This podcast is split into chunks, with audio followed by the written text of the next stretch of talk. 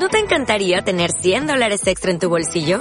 Haz que un experto bilingüe de TurboTax declare tus impuestos para el 31 de marzo y obtén 100 dólares de vuelta al instante.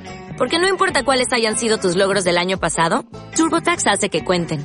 Obtén 100 dólares de vuelta y tus impuestos con 100% de precisión. Solo con Intuit TurboTax. Debes declarar para el 31 de marzo. Crédito solo aplicable al costo de la presentación federal con TurboTax Full Service. Oferta sujeta a cambios o cancelación en cualquier momento. Eh, ya, ahora comienza, comenzamos.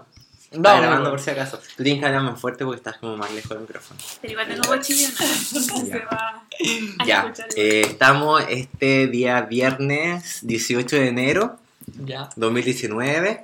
Tenemos una invitada especial aquí, porque aquí en nuestro panel eh, está Oscar, que está siempre con- conmigo transmitiendo, y aquí tenemos a la Javi, Hola, que nos viene a visitar de, Santiago. de Santiago. Eh, Vengo de vacaciones y soy de Santiago.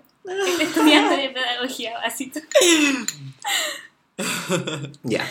Eh, el tema que nos convoca hoy es el tema de la educación sexual debido a esta noticia que apareció el día 16 de enero en el EMOL.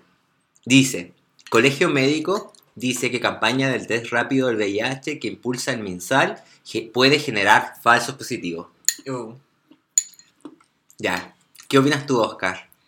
no sé, siento que Mira, el falso positivo es como la probabilidad es muy, muy corta. O sea, muy poca que te salga falso positivo. Y no, no debería, en realidad, como que todos cuando dicen, ah, te salió positivo, la persona lo, lo primero que tiende a pensar es como que dice, ah, me ojalá salvé, es falso positivo, tengo la probabilidad de ser falso positivo, pero como que el médico te dice, es un 97% que sea positivo real. De hecho, incluso es como un 99,99, porque al final es falso positivo. eh, Es como muy- el error de la máquina. Sí, como, como- ¿Cómo se llama ese error de medición? ¿Qué? El margen de error. margen de error. margen de error. Ya, po. pero disculpa mi ignorancia. Falso positivo es que. Que te dice que- falsamente tenéis V- Claro. VIH. O sea, mira, sucede que el test rápido VIH, ya tú te lo haces. Ujú. Bueno, primero para aclarar a todo nuestro Sí, audio porque puede haber gente que no sabe lo de este tema. ya, para aclarar a todo, eh, el test rápido del VIH consiste en que te pinchan el dedo, Es sanguíneo. Es sanguíneo, pero no es, no, es- no es que te saquen sangre del brazo, No sino que te pinchan el dedo. Te ven los diabéticos y Exacto, te pican la exacto. maquinita. Exacto, entonces eh, te, te pinchan el dedo, toman una gota, la dejan como en un aparato así, que es como... Un portaobjeto. Sí. eso. Bueno, eso. Y es como, como el test de embarazo, así como lo parecido como ese estilo. Y, lo, y, y tenéis que esperar 15 minutos.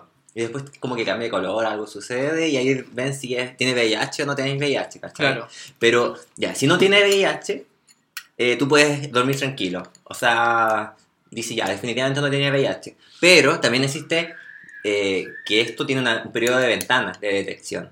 O sea, si tú te pegaste el VIH eh, antes de 30, 30 días, eh, puede ser que esa máquina te detec- detecte que diga que no tienes VIH, pero efectivamente sí tienes. Entonces tiene un periodo de incubación y ese sería el margen de error. Es que sí. Eso, pero eso no es falso positivo todavía. No. Es una Estamos- cosa positiva, solo que la persona que se está haciendo el test, como que al final lo está haciendo como antes de tiempo. Porque Sí. cuando tú tenés tu última relación sexual, el virus se demora en, en contagiar en la sangre, ¿cachai?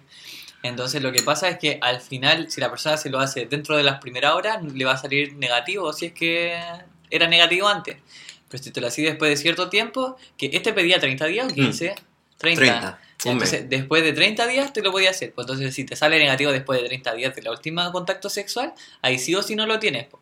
Pero también está la posibilidad de que te salga positivo. Ya, y si te sale positivo, ahí existe la posibilidad de que sea un falso positivo.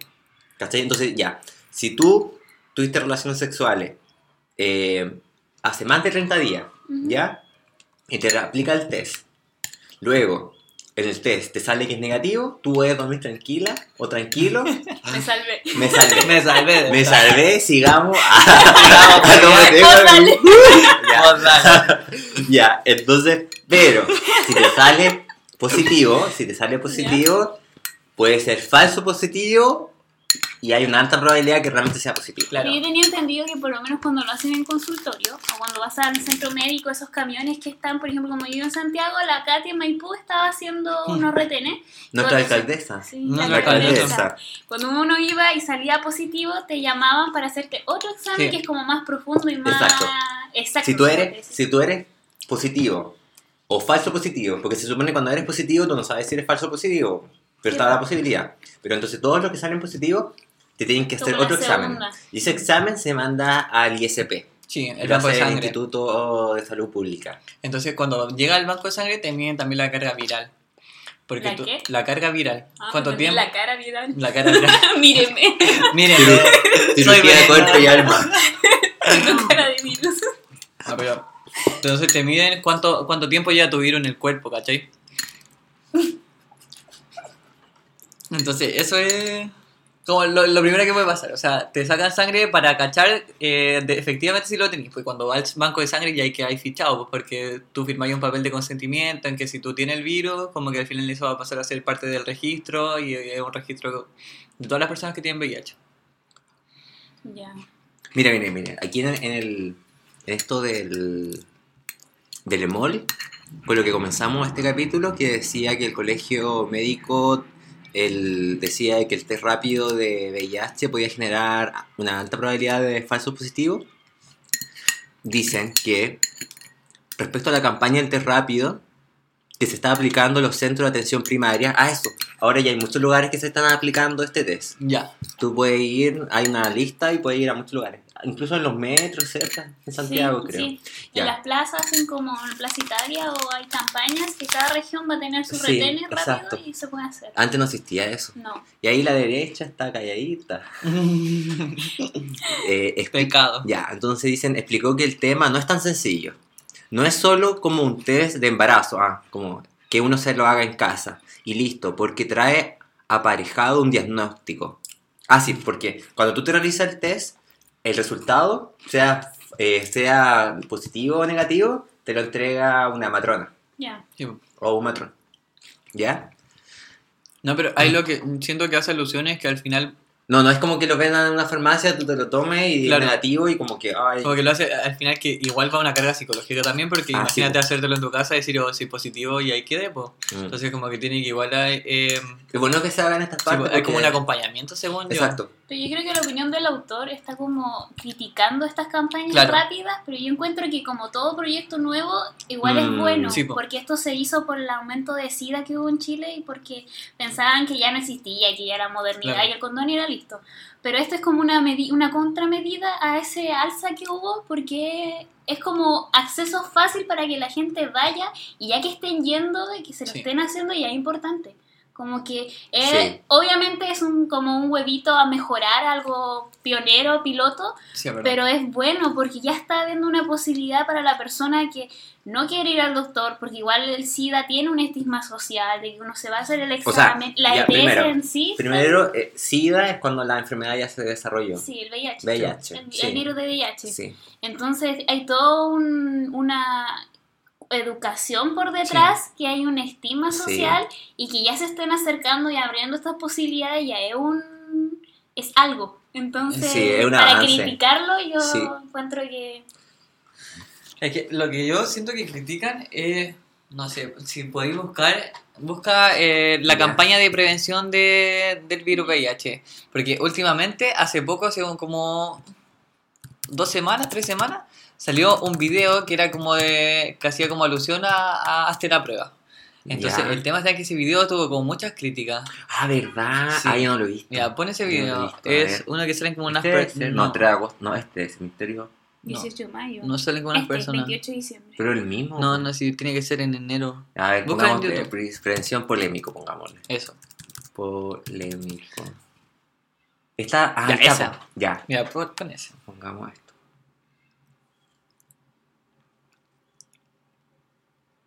Uy, como que se escucha la patucada. Ah, ya, aquí está. Está Ahí bien. no tiene sonido. Ya, pongámoslo de inicio. Ya. Este es un video de reacción.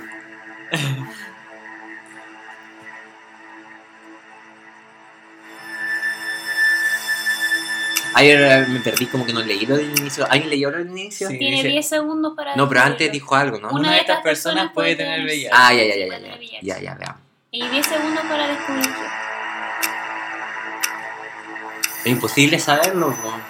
Porque la única forma es que se haga el examen. Hasta el examen. Cuida tu cuerpo, condón. Cuida tu vida y la de los demás. Ya. ¿Y, y cuál es lo malo? Lo malo de este programa, o sea, de este programa, O sea, no me encuentro de nuestro programa, el, el- lo malo de este programa, el video está hecho, la música de fondo que tiene el video es de suspenso. Entonces, ¿qué está tratando como de alucir? Que al final es como ¿Algo que lo que se critica es que, claro, se está viendo como que el VIH es algo malo. Porque es como tío que ponen la música.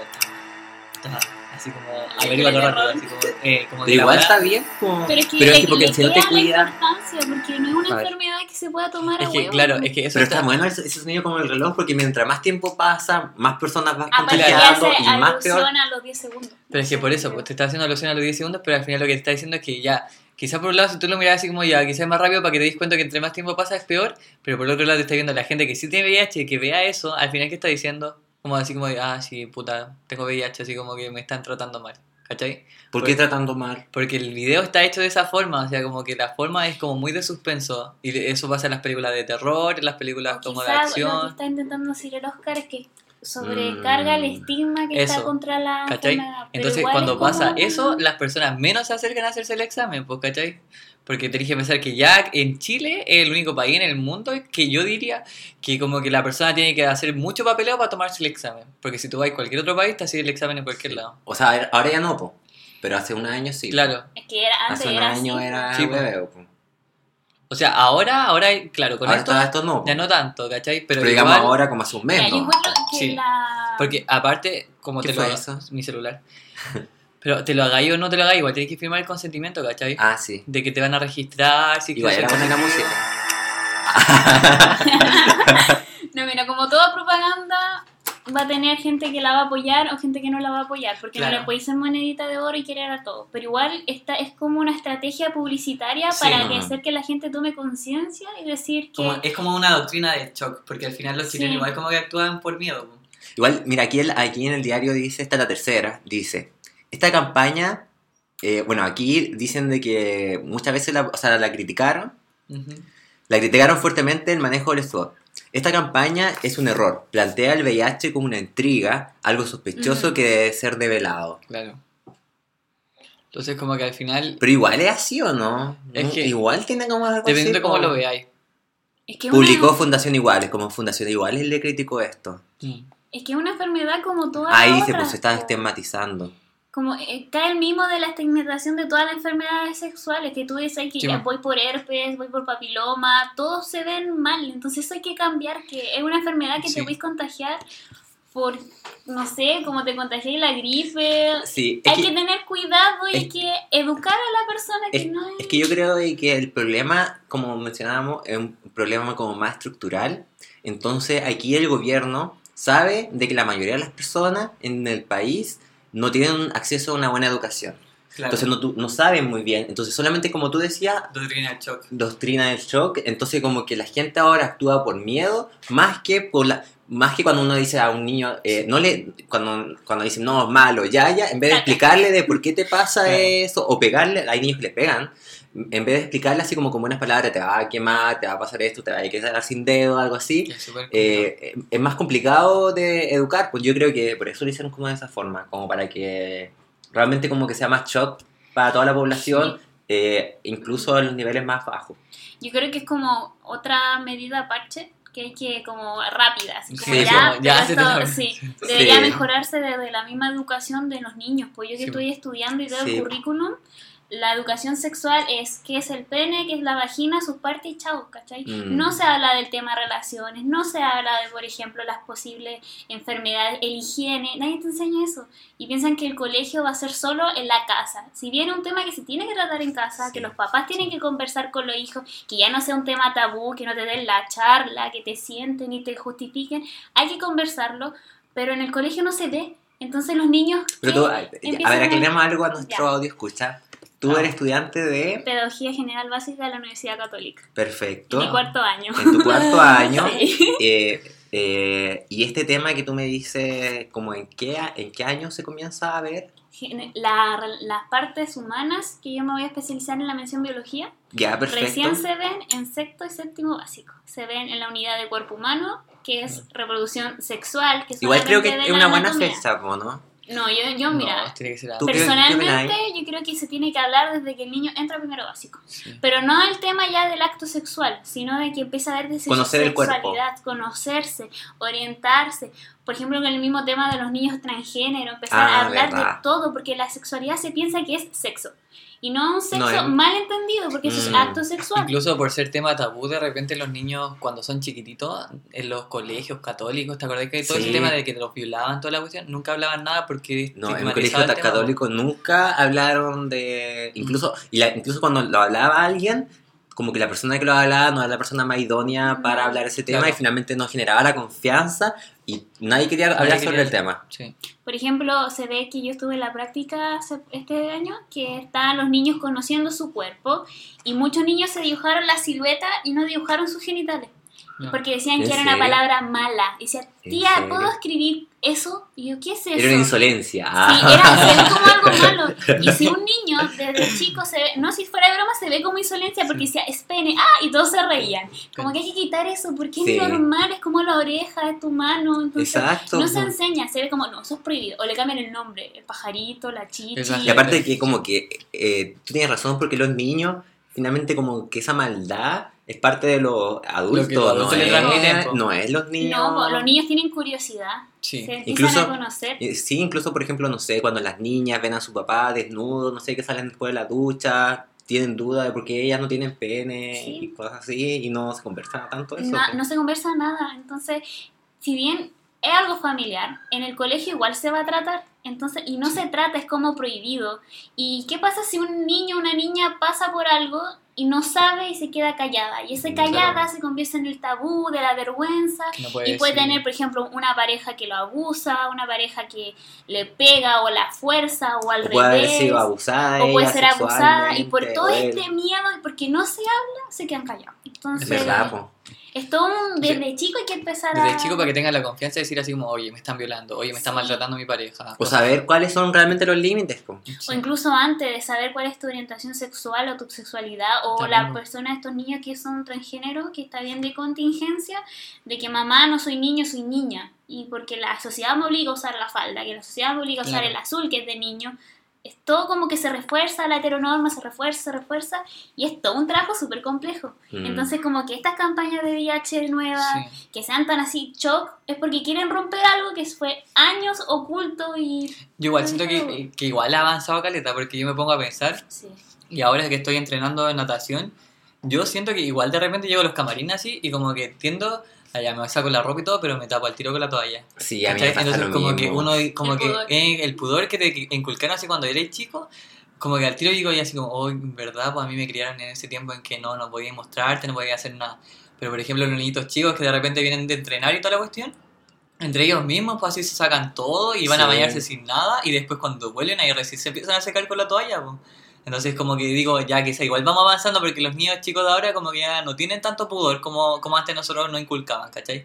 Entonces eso igual lo siento que es bacán porque vamos como avanzando, ¿cachai? Entonces como que siento que al final si al niño le llega a pasar algo va a decirle al tiro al papá, pues así como, oye, me tocaron, ¿cachai? Igual tiene que haber la confianza también. y el diálogo que se permita. Porque también puede ser que estén en una familia demasiado tradicional o demasiado no, no sos malo, o que No. no haya comunicación, se parte por ahí, porque tú puedes tener todas tus ganas de contarle a tu papá, a tu hermano, quien sea, y el papá o está ocupado, o no te pesca, o te dice, no, ya después hablamos, y ahí va a quedar. Entonces uno, ¿quién recurre? sí. Al amigo.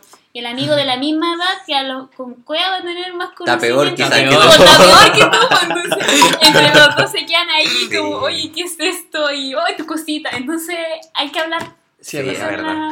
Ya, yo creo que eh, vamos a dar como por finalizado este tema, un Sí. leve break, después vamos a poder seguir. Vamos a guardar esto para que no se nos... Pero hay que dejar como las preguntas así como para que la gente comente en los comentarios. Sí, sí. Se han hecho la ¿Qué prueba, podría ser. qué opinan. Después queremos hablar más adelante del libro de, de sexualidad que entregó, Claro. que fue hartamente criticado. Lo vamos a leer aquí en este programa y síganos escuchando.